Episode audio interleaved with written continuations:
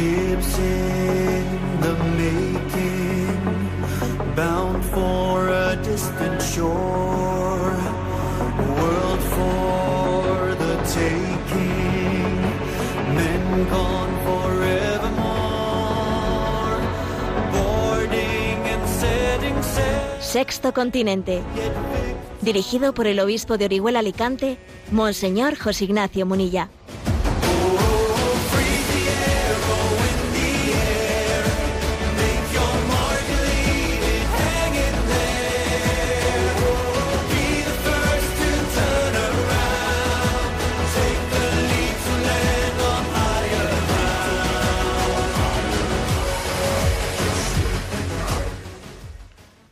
Cordial saludo a todos los oyentes de Radio María. Un día más, con la gracia del Señor, nos disponemos a realizar este programa radiofónico llamado Sexto Continente, que lunes y viernes de 8 a 9 de la mañana, una hora menos en las Islas Canarias, realizamos en directo aquí en Radio María España. Bueno, hoy es 29 de agosto y hoy celebra la liturgia, pues, la memoria de el martirio de San Juan Bautista. Y quiero subrayarlo porque es un martirio muy especial. Me atrevería a designarlo como el mártir de la verdad moral. Martirio de la verdad moral, que es muy propio de, de nuestros días. Martirio que le acontece a quien se atreve a denunciar un mal moral, a quien se atreve a denunciar un pecado de época, ante el cual existe una ceguera colectiva, que incluso un pecado de época que a veces eh, hemos proclamado como derecho, porque hoy a los pecados se les proclama derecho. Entonces, cuando el testigo eh, del Evangelio eh, llama al mal mal, se convierte en mártir de la verdad moral. Resulta que Herodes había tomado como esposa, como mujer, a la esposa de su hermano, de su hermano Filipo, y entonces había tomado a Herodías como esposa, que estaba adulterando, vamos, adulterando con la mujer de su hermano. Y entonces el, profeta Juan Bautista le dice, no te es lícito hacer eso, eh. es una inmoralidad lo que estás haciendo. Y entonces acontece lo que yo llamo como el martirio de la verdad moral, en el fondo, bueno, pues Herodes podría haber dicho, bueno, pues eso lo piensas tú, pero yo pienso otra cosa. Hala, tú por tu camino y yo por el mío. No, pero, pero es curioso que se produce un no, no aguanto que me lo digas, no consiento que me lo digas, porque en el fondo, claro, tengo una mala conciencia, entonces se revuelve mi conciencia. Acontece eso de que cuenta eh, el capítulo segundo del libro de la sabiduría, ¿no?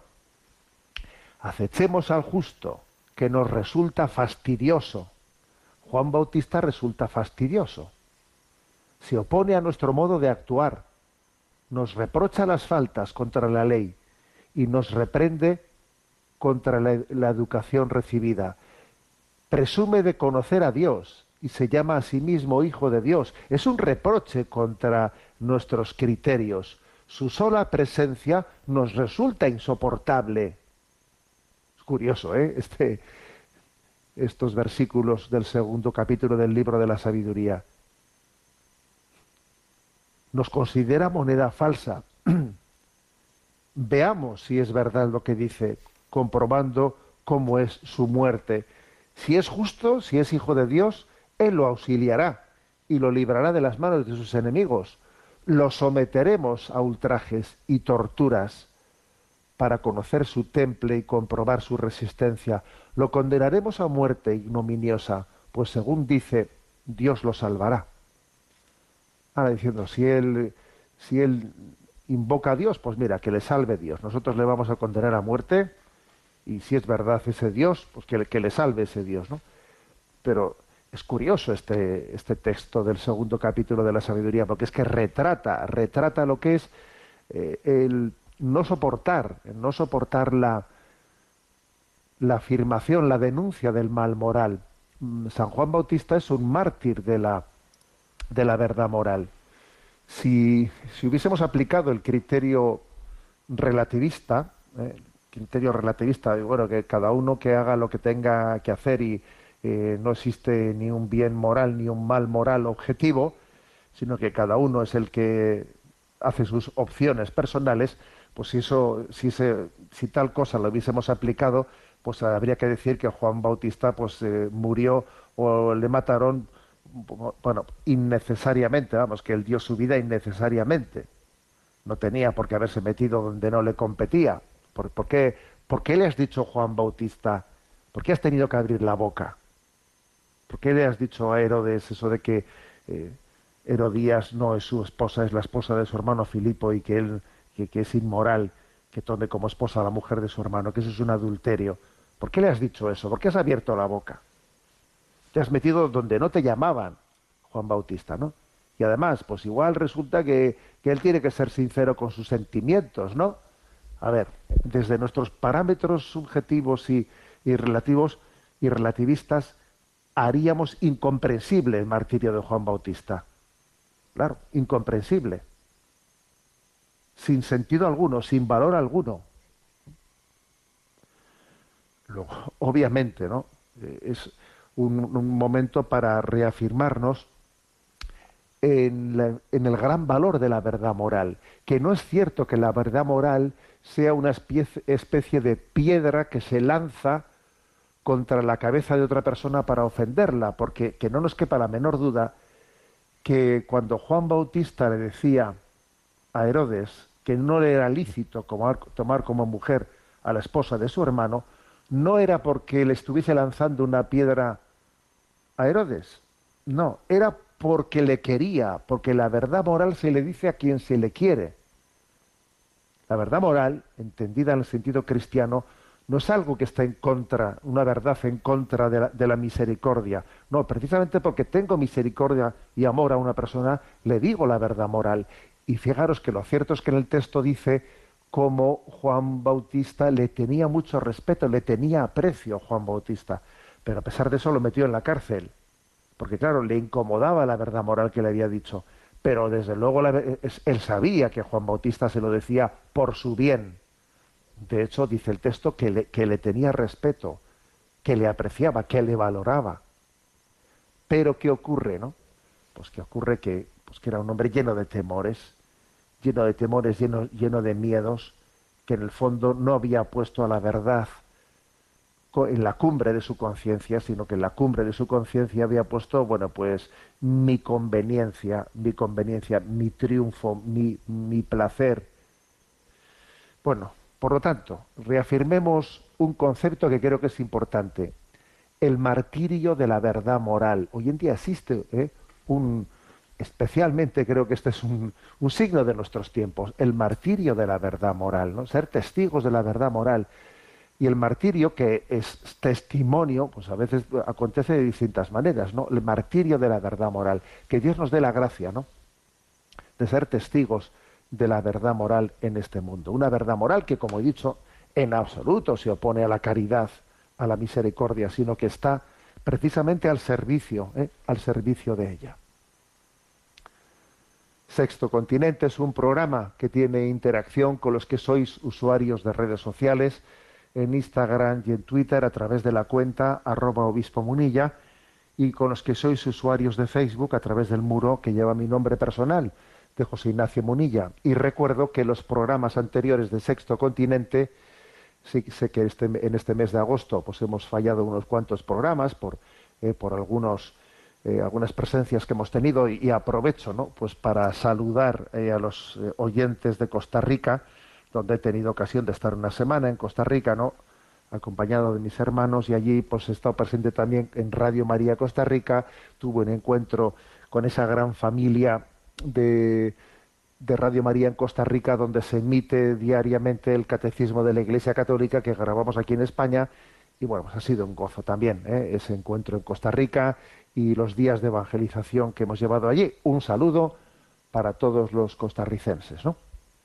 Bueno, y, decía que por ese motivo habíamos faltado alguna, en algún programa en agosto, pero que los programas últimos de Sexto Continente los tenéis tanto en el podcast de Radio María como en la página web multimedia www.ssj.org. enticonfio.org, www.enticonfio.org. Ahí tenéis los programas últimos de Sexto Continente y, por cierto, distintas charlas, intervenciones, coloquios eh, que hemos tenido en Costa Rica están también a vuestra disposición ahí en esa página, en ticonfio.org, en, el apartado de conferencias, entrevistas y entrevistas.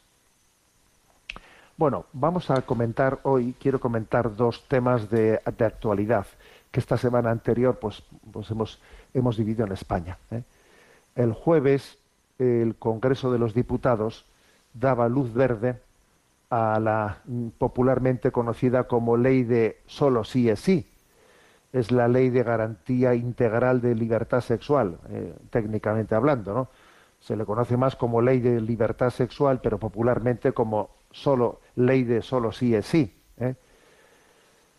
Es una, una, una, ley que, bueno, pues que ha, dado mucho que hablar y tuvo su origen pues, en un acontecimiento desgraciadísimo en los Sanfermines del año 2016, cuando un grupo un grupo de cinco hombres pues violaron a una joven de 18 años ¿no? en un portal bueno, y entonces hubo allí una polémica de si, esa, si había habido consentimiento, eh, si no había habido consentimiento, si aquello era un abuso, si aquello era una violación. Bueno, y allí ese fue el origen, ¿no? El origen de, de lo que ahora llega a aprobarse, ¿no? Esa ley de solo sí es sí.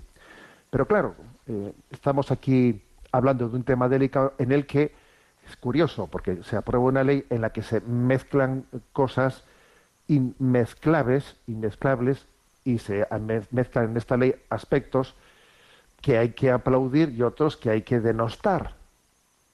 ¿Eh?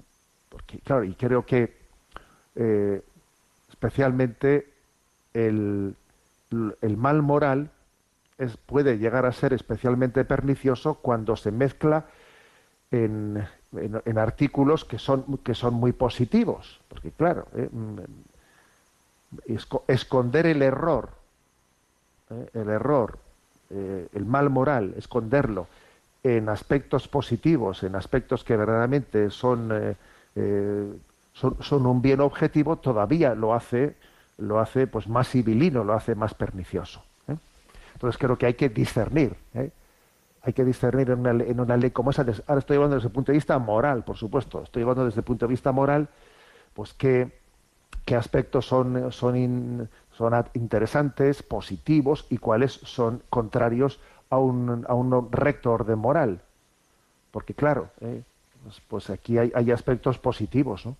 Hay aspectos positivos como el hecho de que se diga que, claro, que la, las agresiones sexuales no implican necesariamente el uso de la fuerza.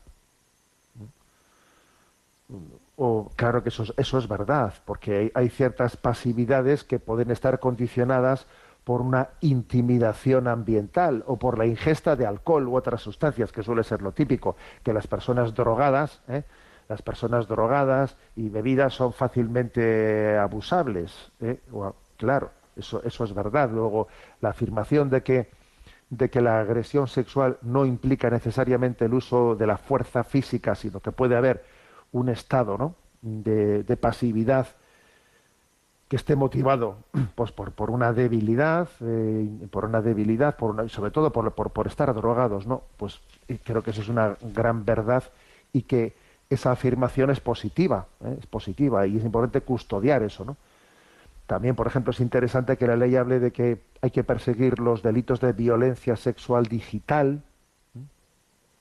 de cierta extorsión sexual a través de las redes o la pornografía, o la pornografía no consentida, dice aquí, ¿Eh? no sé qué, dónde está la consentida, pero bueno, eh, también el apartado de la prohibición de la publicidad de la pornografía me parece muy interesante, que también, eh, también supone, entiendo, ¿eh? que supone la prohibición de los anuncios que promocionan la prostitución.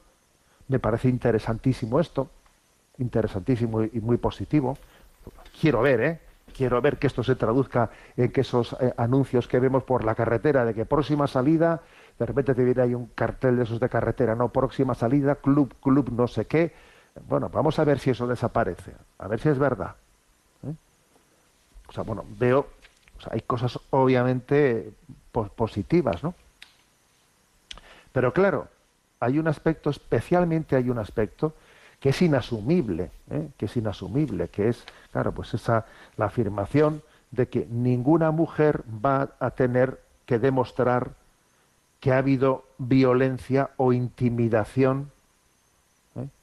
en una agresión que ella haya, haya recibido o afirme que haya recibido. O sea, es decir, el hecho de que esta ley diga usted no tiene que demostrar que haya, que haya tenido una agresión o una intimidación. Basta que usted lo diga para que, eh, para que la acusación se dé, de usted se dé por cierta. En todo caso, será el que ha sido acusado el que tendrá que demostrar que eso no es verdad. O sea, no es la acusación la que tiene que demostrarse, sino que es el, el acusado el que eh, el que en principio, si se ha dicho, estás condenado. Si alguien te, lo ha dicho, tú date por muerto, como se dice, ¿no? Ahora, en todo caso, serás tú el que tengas que demostrar que eso no es verdad. De lo contrario, la, la mera acusación supone ya una condena. A ver, eso es inasumible. Es inasumible. Es romper un principio de derecho, que es la presunción de inocencia, claro, que es, es algo gravísimo. ¿eh? es algo gravísimo que comporta una indefensión tremenda y además comporta que desde el punto de vista moral aquí se introducen un montón de riesgos de venganza, porque precisamente las parejas que, que tienen desavenencias a veces existen odios, existen odios, existen rencores. Entonces, claro, la posibilidad de vengarse en una pareja que esté en un momento de rencor y de odio, la posibilidad de, de vengarse, pues te denuncio, te denuncio. Y además, como, como tengo una ley aquí en la, en la que se, se dice, ¿no? que basta que te denuncie para que tú seas condenado, pues yo te voy a... A ver, es, una especie de pistola puesta en manos de, de, parejas o de, o de, matrimonios que tienen problemas de relación. En vez de ayudarles, en vez de ayudarles es, te voy a dar una pistola ¿eh? para que todavía nos, nos hagamos más daño unos a otros. Es un principio gravísimo, inasumible. Bueno, por cierto, claro, aquí eh, nos olvidamos de que eh, los 21 magistrados del Consejo General del Poder Judicial, órgano del gobierno, eh, perdón, órgano de gobierno de la justicia española, aprobaron por unanimidad en el año 2021 un informe que cuestionaba aspectos claves de esta ley, especialmente este, especialmente este. Es que es como diciendo, a ver, no se puede invertir la prueba de eh, la, carga de la prueba, no se puede invertir diciendo que en principio uno es culpable de no ser que él lo demuestre. Eso, es eso es contrario a todo el principio de derecho y además es generador pues de que una ley se convierta en un instrumento que se convierta en un instrumento para la venganza o para hacernos daño para hacernos daño ¿no? unos a otros claro que podría suponer que podría suponer que en algún caso concreto una, pues una persona mm, mm, con este método pueda, eh, pueda mm, defender o, pueda defenderse de una agresión que ha recibido que si tuviese que demostrarlo no tendría capacidad de demostrarlo. Sí, claro, eso es posible, pero claro, también es posible lo contrario. Entonces, lo que no puede ser es que para salvar eh, algún, algún caso concreto seamos, asumamos un principio moralmente injustificable. El fin no justifica los medios. El salvar a, una mujer que, que, ha sido agredida injustamente, que no tiene capacidad de demostrarlo, eh, para salvar ese, ese fin, no puede, no se justifica los medios, el medio inmoral de que digamos que eh, se elimina la presunción de inocencia. El fin no justifica los medios. Y entonces, en esta ley se toma un, un medio injusto, injusto que es el de eliminar la presunción de inocencia supuestamente para un buen fin, supuestamente. ¿eh? Pero claro, ese, supuestamente corre un gran riesgo, creo que es una manipulación, es una manipulación de la verdadera, del verdadero bien moral.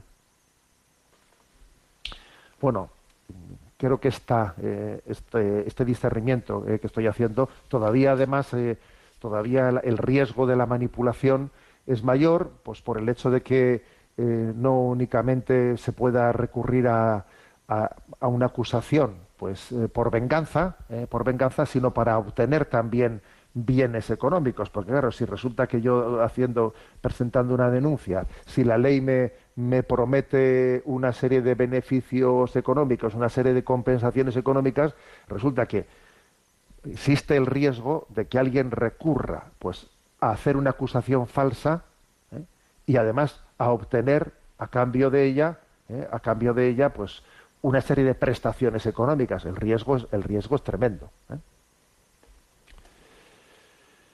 Creo que, por tanto, este discernimiento ¿no? desde el punto de vista moral es necesario. Otro, otra segunda cuestión que os quería compartir, que también ha sido ¿eh? noticia de esta semana, es que el martes, el martes, mm, iba a decir fallecía, pero creo que decir que fallecía es una, es una manipulación de la realidad, ¿no? era asesinado, ¿eh? o sea, eh, era, se acababa injustamente con la vida de, un hombre por, por, vía de eutanasia, que él es eh, Marín Eugène Sabau, conocido como el pistolero de Tarragona, un hombre de 45 años que era vigilante de seguridad y el pasado 14 de diciembre asaltó una oficina de su empresa hiriendo con disparos a dos excompañeros y a un mozo de escuadra, ¿no? Antes de que fue abatido por los disparos que le causaron en su lesión medular, ¿no? Que le dejaron paralítico. Bueno, entonces este hombre, claro, estaba pendiente de juicio, porque fíjate la que había, la que había hecho, ¿no? Y claro, como se había quedado paralítico por la ley de lesión medular, el hombre vio que le venía, ¿eh? pues, una larga prisión iba, iba a estar, como quien dice, pues, pues casi casi ¿no? el resto de su vida en prisión y, además que tiene que hacerlo paralítico, pues en una silla de ruedas o, paralizado en la cama o como fuere, y entonces dice, bueno, pues es que pues no me, no, no me merece la pena. Pues entonces, aprovechando la situación, solicito la eutanasia, ¿eh? y entonces, bueno, pues se le ha concedido la eutanasia y se la han aplicado antes de que el juicio, el juicio tuviese lugar, ¿no? Ha habido una polémica, la polémica de, si primero tenía que haberse celebrado el juicio y después del juicio, en todo caso, él que, que recurre a la eutanasia, pero eh, el Tribunal Constitucional ha dicho no, no, que la ley de eutanasia no establece ningún límite eh, para para que uno pida la eutanasia. Entonces, si no establece ningún límite, él la puede la puede solicitar sin tener que esperar a que se realice un juicio. Luego, bueno, con, el disgusto de las víctimas, que las víctimas pensaban que tenían derecho primero a un juicio, ¿eh? pero con el disgusto de las víctimas, pues el hombre, eh, pues, ahora, se ha quitado de en medio, ¿no? Se ha suicidado, vamos a decirlo, ¿eh? ha recurrido a la eutanasia, ha recurrido a esa especie de homicidio, homicidio con la complicidad de uno mismo, ¿no? que es la eutanasia. Entonces, también, bueno, veo, observo que, que la, polémica o el debate social en torno a este caso se ha limitado, en la opinión pública se ha limitado, no, había que haber esperado pues al juicio, porque también las víctimas tenían derecho a tener un juicio antes de que el otro se suicidase. No tenía, bueno, pues él no tenía derecho a suicidarse el primero. Parece que el debate se ha limitado a eso, ¿eh? se ha limitado si tenía que haber sido antes o después del juicio. Pero es que no nos damos cuenta de otra cosa, que creo que es bastante más importante que esa. ¿eh? Con todos mis respetos. Creo que es, es decir, no nos damos cuenta de cuando se ha introducido ¿eh? pues una algo algo inicuo, ¿no? algo inmoral, como es, por ejemplo, la eutanasia, como es, por ejemplo, el aborto, o sea, no terminamos de, de prever todas las consecuencias que pueda tener. Por ejemplo, ¿no? cuando se aprueba el aborto, nadie hubiese pensado que el aborto iba a ser utilizado en tantísimas ocasiones como una especie de eh, método de selección de si quiere un niño o una niña. Y entonces eh, resulta que en el mundo al año hay millones, ojo, millones de niñas que no llegan a nacer porque se ha hecho no pues una, una selección eh, vas a tener una niña, pues no me interesa, prefiero un niño. Y entonces se recurre al aborto para, para seleccionar el sexo del, del hijo que esperas. Ay, es que el aborto no fue hecho, no fue pensado para eso en las categorías, ¿no? en las categorías de los, de los lobbies eh, proabortistas, ellos no habían pensado que el aborto tuviese esa finalidad. Ya, pero ¿sabes lo que te digo? Que cuando tú sueltas el mal, la bestia, la bestia no tiene, no, no descansa. La bestia va por más. El mal se destruye a sí mismo. Entonces, resulta que el aborto ahora se aplica eh, pues para que las niñas no nazcan.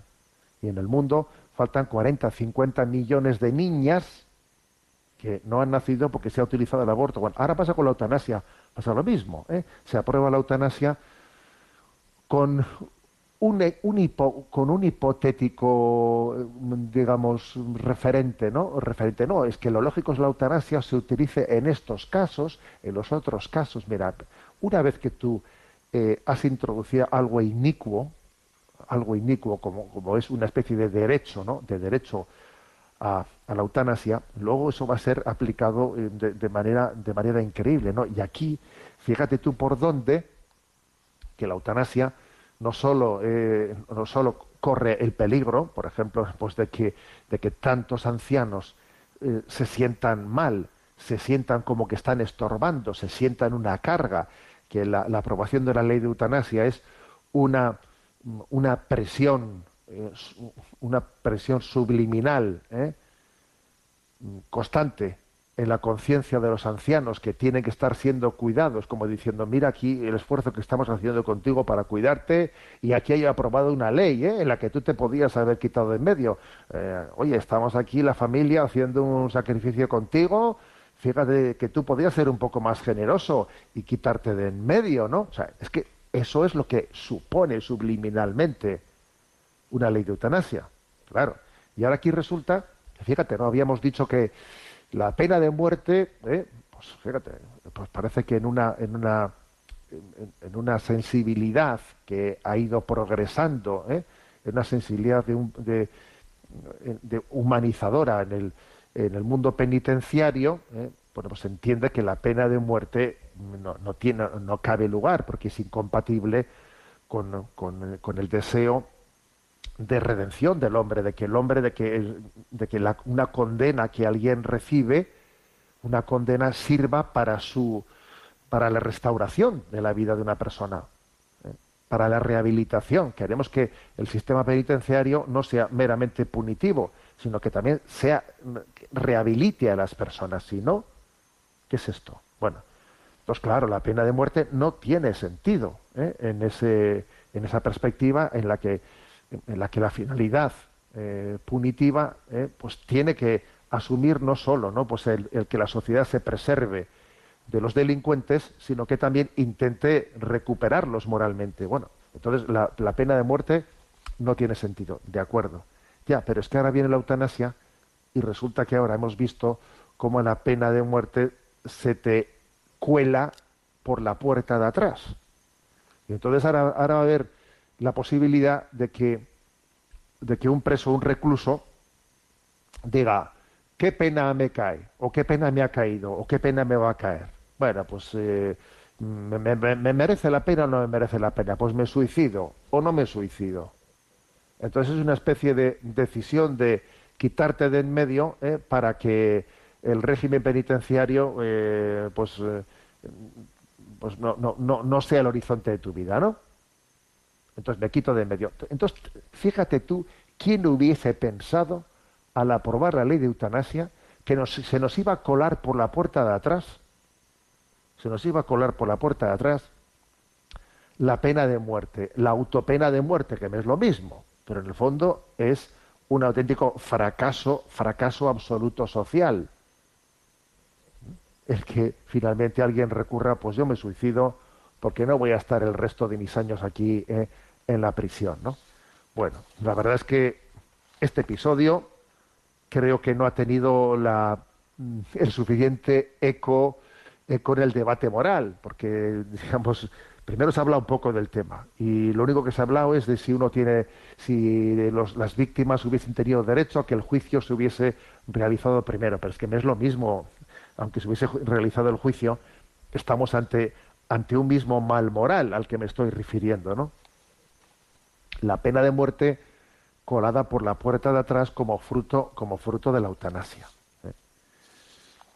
Bueno, hecho este comentario ¿eh? a estos dos temas, a estos dos temas de actualidad, voy a compartir con vosotros el hecho de que, a ver, eh, pues antes de ayer estuve en Roquetas del Mar, en Almería, en la celebración que ya ha concluido, pues del multifestival Laudato Si, donde se han encontrado, como ya llevan haciendo varios años, donde se han encontrado pues muchos amantes de la música, de la música moderna religiosa católica, pues en ese animarse, en ese juntarse, en ese en ese sumar sus carismas y reflexionar y orar juntos y adorar al Señor eh, para entender que también la, la, evangelización, la nueva evangelización, tiene también, ¿no? En la música tiene un, un potencial muy grande, un potencial evangelizador.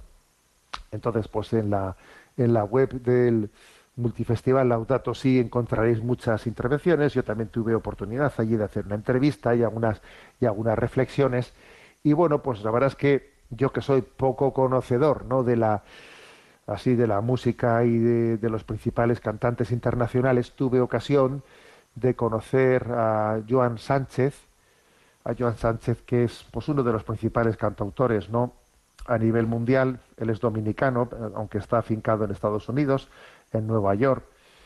Y bueno, pues tuve también la, oportunidad de saludarle y os comparto con vosotros, ¿no? Porque es una alegría. Es, por cierto, él va, se, queda unos días en España y hace una gira en la que, bueno, pues tendrá, tendréis oportunidad de, verle en, en, distintos mm, lugares. Aquí en concreto, el 1, el 1 de septiembre va a actuar en la parroquia de San José Don Teniente el 1 de septiembre y va a hacer una gira antes de retornar eh, de retornar a, Europa no bueno pues vamos a escuchar esta esta canción que por cierto que la gira que va a hacer me, me, me encanta el título de la gira que es tiene el nombre de sigo adorando sigo adorando ¿eh?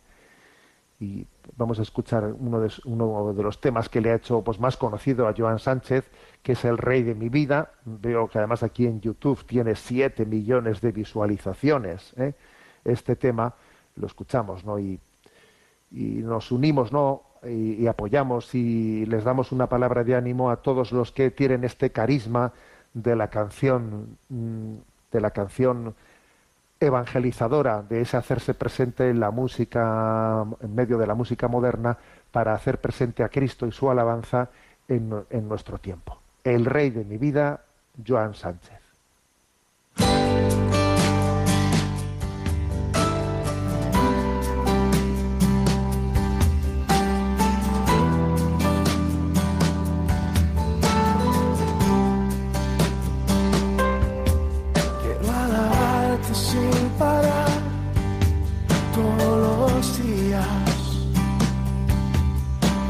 Presencia sea el anhelo de mi vida.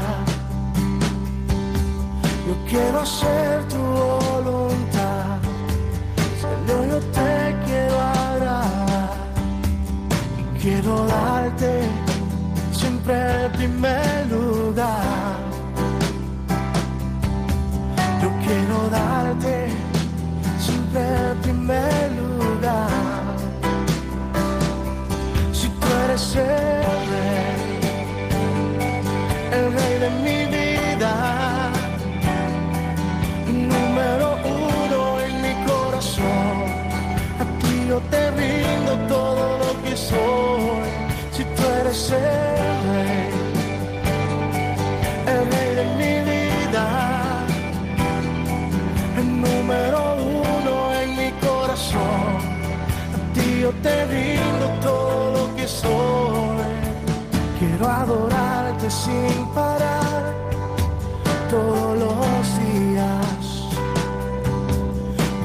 presencia es el anhelo de mi vida.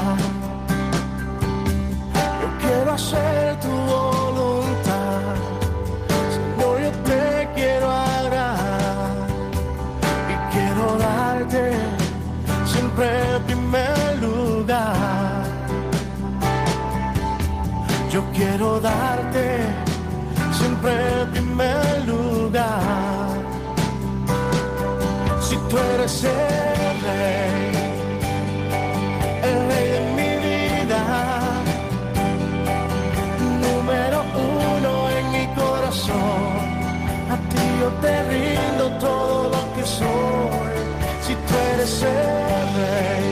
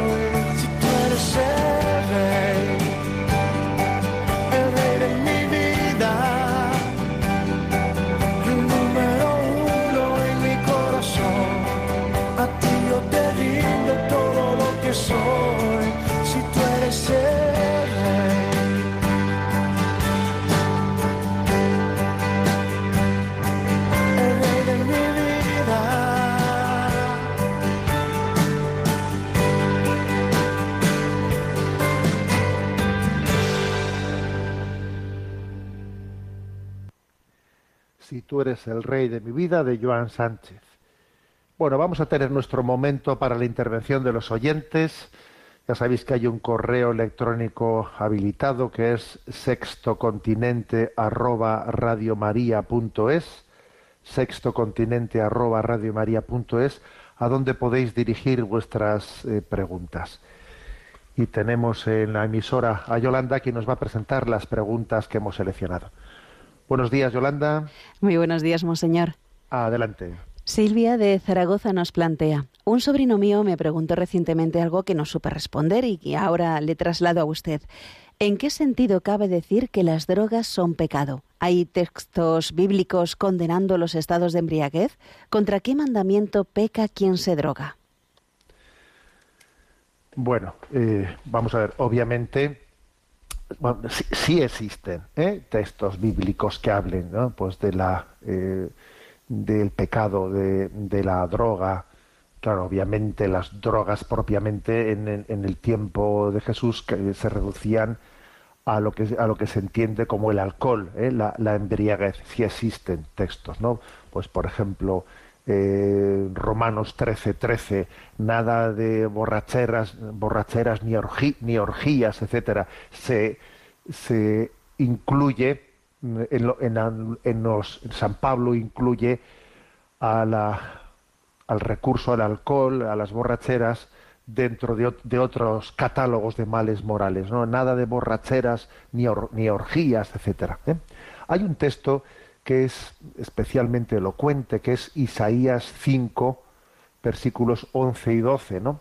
que dice, hay los que despertando por la mañana andan tras el licor, los que trasnochan encandilados por el vino. Solo hay arpas y cítaras, pandero y flautas en sus libaciones, y no contemplan la obra de Yahvé, no ven la acción de sus manos. Me parece interesantísimo este texto. ¿eh? Me parece interesantísimo. Es Isaías 5, versículos del 10 y 11, porque está en él subrayando, pues, decía, ¿no? El oyente, el oyente decía, preguntaba por cuáles son las razones, ¿no? Del mal moral, de por qué calificamos de un mal moral, pues, el recurso a las drogas, ¿no? Y fijaros que dice, ¿no? No contemplan la obra de Yahvé, no ven la acción de sus manos. Es como si uno no, al recurrir a las drogas, al recurrir al, al alcohol, es como si estuviésemos diciendo implícitamente, no, no soy capaz de gozar con los bienes que Dios me ha dado, o sea, no, los dones de Dios no los veo, no los veo, no los disfruto, no los percibo, Y entonces yo soy el que me tengo que buscar, ¿no? Mi felicidad en las drogas. O sea, el recurso a las drogas parte de una ceguera, de una incapacidad de recibir y disfrutar de los dones de Dios. Es como una especie de sucedáneo compensatorio. ¿eh? Un sucedáneo compensatorio que, claro, que está dejando, dejando patente eh, la existencia, la existencia de una, de una incapacidad ¿eh? de disfrutar de los dones de Dios. Es como decirle a Dios, no has hecho bien el mundo, no me has hecho bien a mí. Me tengo, tengo que huir de este mundo, tengo que escapar de este mundo para poder gozar. ¿eh? Por otra parte, las drogas son una deformación de la realidad. Y es la verdad la que nos hace libres. No tenemos que deformar la realidad, ¿no? Huir de ella, ¿eh? buscando la felicidad, sino que abrazando la cruz es como el hombre. ¿eh? Es una huida de la cruz la droga, es obvio. ¿eh? La droga es huir de la cruz. Y la felicidad consiste en, en abrazar la realidad y, y, y crecer en ella, ¿no? Por otra parte, el recurso a las drogas nos hace egoístas, nos roba la alegría. Ya sé que hay drogas que a uno le da, ¿no? Pues eh, por, por reírse, pero eso no es ser alegre, eso es ponerse alegre. Eso de ponerse alegre para intentar eh, compensar mi pérdida de la alegría, no, eh, no soy alegre, entonces me voy a poner alegre un momento. Pues eso, eso es un, engaño, ¿no? O sea, las drogas nos roban la alegría, nos hacen más egoístas, egoístas, que es busco mi placer, busco, busco mi, mi satisfacción inmediata, ¿no? Inmediata. Entonces nos dejan ciegos también las drogas, ciegos para lo que Dios quiera de nosotros, ciegos para que otras personas nos puedan hablar, nos puedan corregir. Claro, ayudarle a una persona que está drogada es difícil porque porque no, no, te está verdaderamente escuchando. Tienes que buscar algún momento pequeño de, de luz que tenga para, para, que te escuche, para que te atienda, ¿no? Por otra parte, hemos sido creados para amar, para amar. Eh, no, se, no se puede amar estando drogado. O sea, el estado de embriaguez, el estado de alguien que está drogado, no le incapacita para amar no tiene esa capacidad, le queda, queda anulado ¿no? en, esa, en esa vocación más profunda. Bueno, y sobre todo, como he dicho, ¿no? es una huida, es una huida, huida a ningún, a ningún sitio, a ningún sitio, porque es, volver a encontrarte con tu problema que tenías antes, solo que un poquito más, un poquito mayor. Me escapo y me vuelvo a encontrar con el problema un poquito mayor. Me escapo y vuelvo a encontrarme es huir, es no, no, no afrontar la vida, ¿no? Bueno, yo creo que, que estas son un poco, ¿no? Las, las razones. También es verdad que hay otra razón, que es la de el respeto a la propia salud. Las, drogas obviamente hacen daño a la salud. Hacen daño a la salud y también en ese sentido son un pecado contra el quinto mandamiento de no matarás. Pero son también un pecado contra el primer mandamiento de amar a Dios sobre todas las cosas. ¿eh? y son también un pecado contra el prójimo, contra el prójimo, contra la familia, porque obviamente hacemos mucho daño a la familia y al prójimo cuando nos drogamos. O sea que en sí eh, es un pecado contra Dios, es un pecado contra uno mismo, es un pecado contra, contra, contra los demás, ¿no? Eh, posiblemente a la hora de decir contra qué pecado, contra, perdón, contra qué mandamiento se peca cuando, cuando uno se droga, pues habría que decir contra el primer mandamiento contra el cuarto mandamiento ¿eh? de honrar padre y madre de la familia y contra el quinto mandamiento ¿no? del no matarás. Adelante con la siguiente consulta. Román Morcillo nos pregunta, querido Monseñor Monilla, soy un seguidor de sus programas y conferencias que siempre me interesan y cuestionan. En realidad son dos preguntas. Primero le ruego una pequeña explicación de una frase suya que he oído varias veces, mortificación de los estados de ánimo. La segunda es, ¿por qué se dice de Jesús hijo de David cuando solo San José pertenecía a esa estirpe, pero era padre adoptivo, y la Virgen, su madre, no me consta que perteneciera a esa estirpe? Gracias por su gran labor de predicación. Bueno, eh, compruebo eh, que con mucha frecuencia eh, los oyentes preguntan, o sea, les llama la atención esta expresión de la importancia de mortificar nuestros estados de ánimo, que ciertamente yo lo he dicho con frecuencia, yo he dicho en repetidas ocasiones que la mortificación que más agrada a Dios es la mortificación de nuestros estados de ánimo. Eso lo he dicho muchas veces, porque claro, de poco sirve que alguien eh, pues diga voy a eh, pues en cuaresma voy a hacer, pues yo qué sé, ¿no? Voy a renunciar a fumar voy a renunciar a esto, a lo otro, eh, o a tomar el postre, a tomar no sé qué. Está estupendo, ¿no? Ya, mm, pero si, si eso resulta que luego me deja, me deja triste, ¿eh? me deja mm, enfadado, ¿eh? me deja tenso y, lo están pagando las personas que me rodean, a ver, me parece que la mortificación no la he planteado bien. La principal mortificación es la de nuestros estados de ánimo. Y, por ejemplo, cuando alguien tiene una tendencia a, a decir, tengo, estoy muy vulnerable, ¿no? Porque veo que estoy vulnerable a que cuando tengo momentos de decaimiento, pues me decaigo y entonces tiendo a ser pesimista y mortifico a las personas que me rodean, o tengo estados de genio que no me controlo, etcétera. A ver, la mejor mortificación, la más agradable a Dios es la de mis propios estados de ánimo, la de tomarme en serio el no dejarme arrastrar por mis estados de ánimo. ¿Eh? O sea, ser, ser fuerte frente a mí mismo, no permitirme a mí mismo ¿eh? pues mm, que mis estados de ánimo sean los que manden en mí sobre mi voluntad es mi voluntad la que tiene que imponerse a mis estados de ánimo, no los estados de ánimo imponerse a mi voluntad. ¿Eh? Si yo pues discierno ¿no? con la razón de que es absurdo que, tenga estos enfados y que pierda la paz por tonterías y que estoy montando unos, unos líos en casa pues, por, por, tonterías, ¿no? Si mi, yo lo veo con la razón y yo quiero, mi voluntad eh, quiere y desea superar eso, cuando yo veo que ya se me empieza a, no, a encender un estado de ánimo, que ya me estoy agitando, es un momento en el que yo tengo que combatir, tengo que combatir conmigo mismo. ¿eh? Combatir. Eh. San Agustín decía, que por cierto ayer fue la fiesta de San Agustín, ¿no? San Agustín decía, yo estoy en un permanente estado de guerra civil. Decía él esta expresión, ¿eh? San Agustín es un crack, ¿eh? es un auténtico crack, me admiro. Él decía, yo estoy en un permanente estado de guerra civil, o sea, de guerra civil, porque, bueno, porque tengo esta tendencia que, que, que, engancho un cabreo y pierdo los papeles y es irracional, es absurdo, pues yo voy a mortificar esos estados de ánimo que me llevan a esas situaciones absurdas, ¿no? Y es mi razón y es mi voluntad la que se tiene que imponer sobre esos estados de ánimo.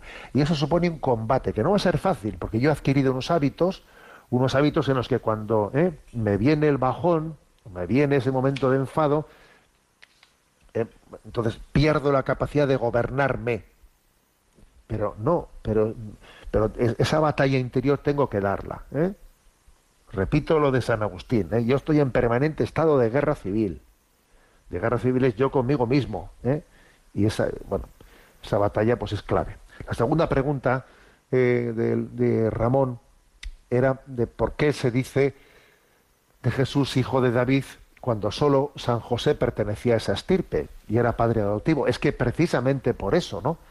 San José es tan importante en la, pues en la profecía, en el cumplimiento de la profecía de que el Mesías vendría de la estirpe de David, y por eso también San José es muy importante, no solo porque es custodio de la Sagrada Familia y, es una figura clave en la protección de, María y de, Jesús y de su educación, sino también porque en él eh, acontece el cumplimiento de la profecía.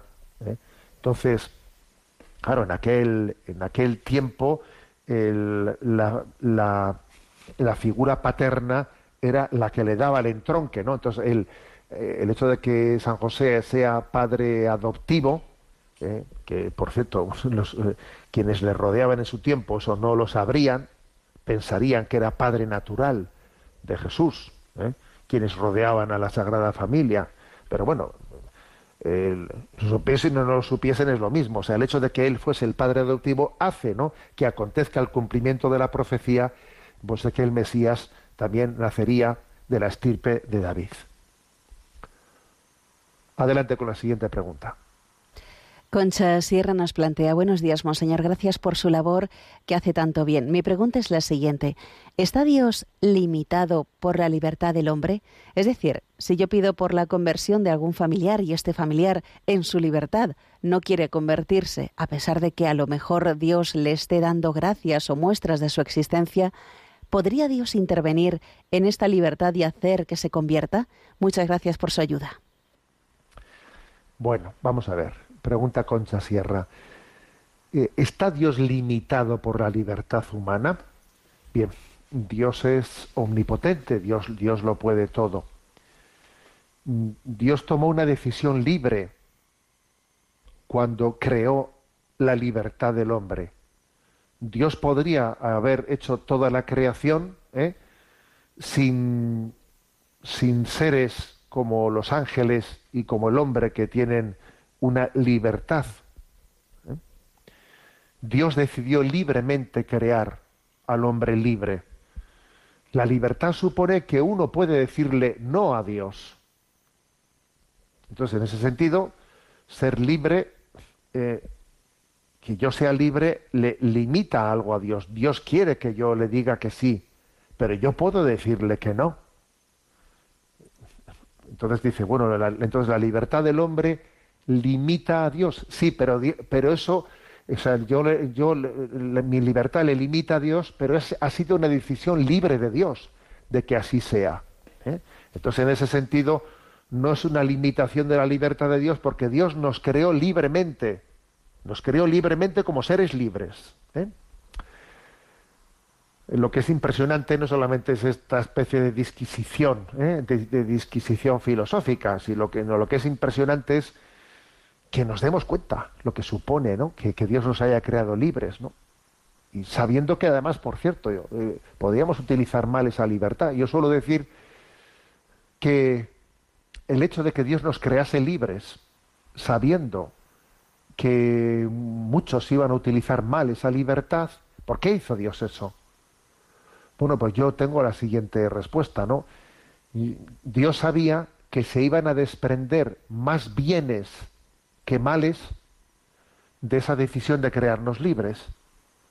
Porque claro, si no hubiésemos sido libres, no hubiésemos podido tener la santidad, la santidad que supone una respuesta personal, una respuesta personal al amor de Dios. Claro, es verdad que si no hubiésemos sido libres, pues mira, nos hubiésemos ahorrado que existiese Hitler. ¿eh? Bien, pero no hubiese existido la Madre Teresa de Calcuta. Entonces, se desprenden, yo creo que no, que uno de los motivos, ¿no? por los que se puede decir por qué Dios tomó la decisión de crear al hombre libre. Bueno, porque se iban a desprender más bienes que males de esa decisión, porque la gloria que ha dado a Dios, ¿no? En la santidad, pues es, inmensa. y también es cierto que el gran sufrimiento que le, ha dado al corazón de Dios, no aquellos que no han utilizado bien su libertad es grande, pero también es verdad que la, condenación de aquellos que no obraron en justicia no le resta la gloria a Dios, porque también Dios es glorificado en su justicia. Esto no lo, no lo olvidemos, por mucho que, le, que, que al corazón de Dios, ¿no? que el corazón de Dios solamente quiso que la libertad fuese utilizada para el bien ¿eh? y para la santidad. Bueno, creo que es, digamos, no, pues así la, la respuesta que cabe dar, ¿eh? que cabe dar a la, a la pregunta de, Concha. Pero es verdad que la pregunta de Concha ha sido realizada en, en un plano más, digamos, eh, filosófico. ¿no? El plano filosófico es mi libertad limita a la libertad de Dios. Hombre, en una primera respuesta es sí, porque, porque Dios, porque yo puedo decirle no a Dios. Y Dios ha decidido respetar mi, respetar mi libertad. ¿Eh? Dios ha decidido, hombre, es verdad que Dios podía cambiar de decisión, pero no lo va a hacer. ¿eh? Cambiar de decisión y decir, os hice libres y os voy a dejar de hacer libres. No. Dios respeta mi libertad, pero es cierto que la decisión suya de hacernos libres ha sido libre, con lo cual hay que decir que la libertad de Dios es plena, absoluta y total. Dios es plenamente libre, ¿no? Bien entendido que la libertad en Dios no es como nosotros a veces interpretamos equivocadamente, que es hacer lo que me dé la gana. No, no es hacer lo que me dé la gana. ¿eh? Pero la libertad de Dios es plena, plena y absoluta. Y nuestra libertad es una participación, una participación de la libertad de Dios. Bien es verdad que por el pecado original y por nuestros pecados eh, personales, nuestra libertad ha sido herida, ha sido herida, ha sido deformada, está enferma, y necesitamos que Cristo venga a sanarnos y a liberarnos de nuestra libertad esclava. Cristo es redentor de nuestra propia libertad, es mi liberador, el que liberta mi libertad esclava. Bueno, tenemos el tiempo cumplido. Me despido con la bendición de Dios Todopoderoso, Padre, Hijo y Espíritu Santo. Alabado sea Jesucristo.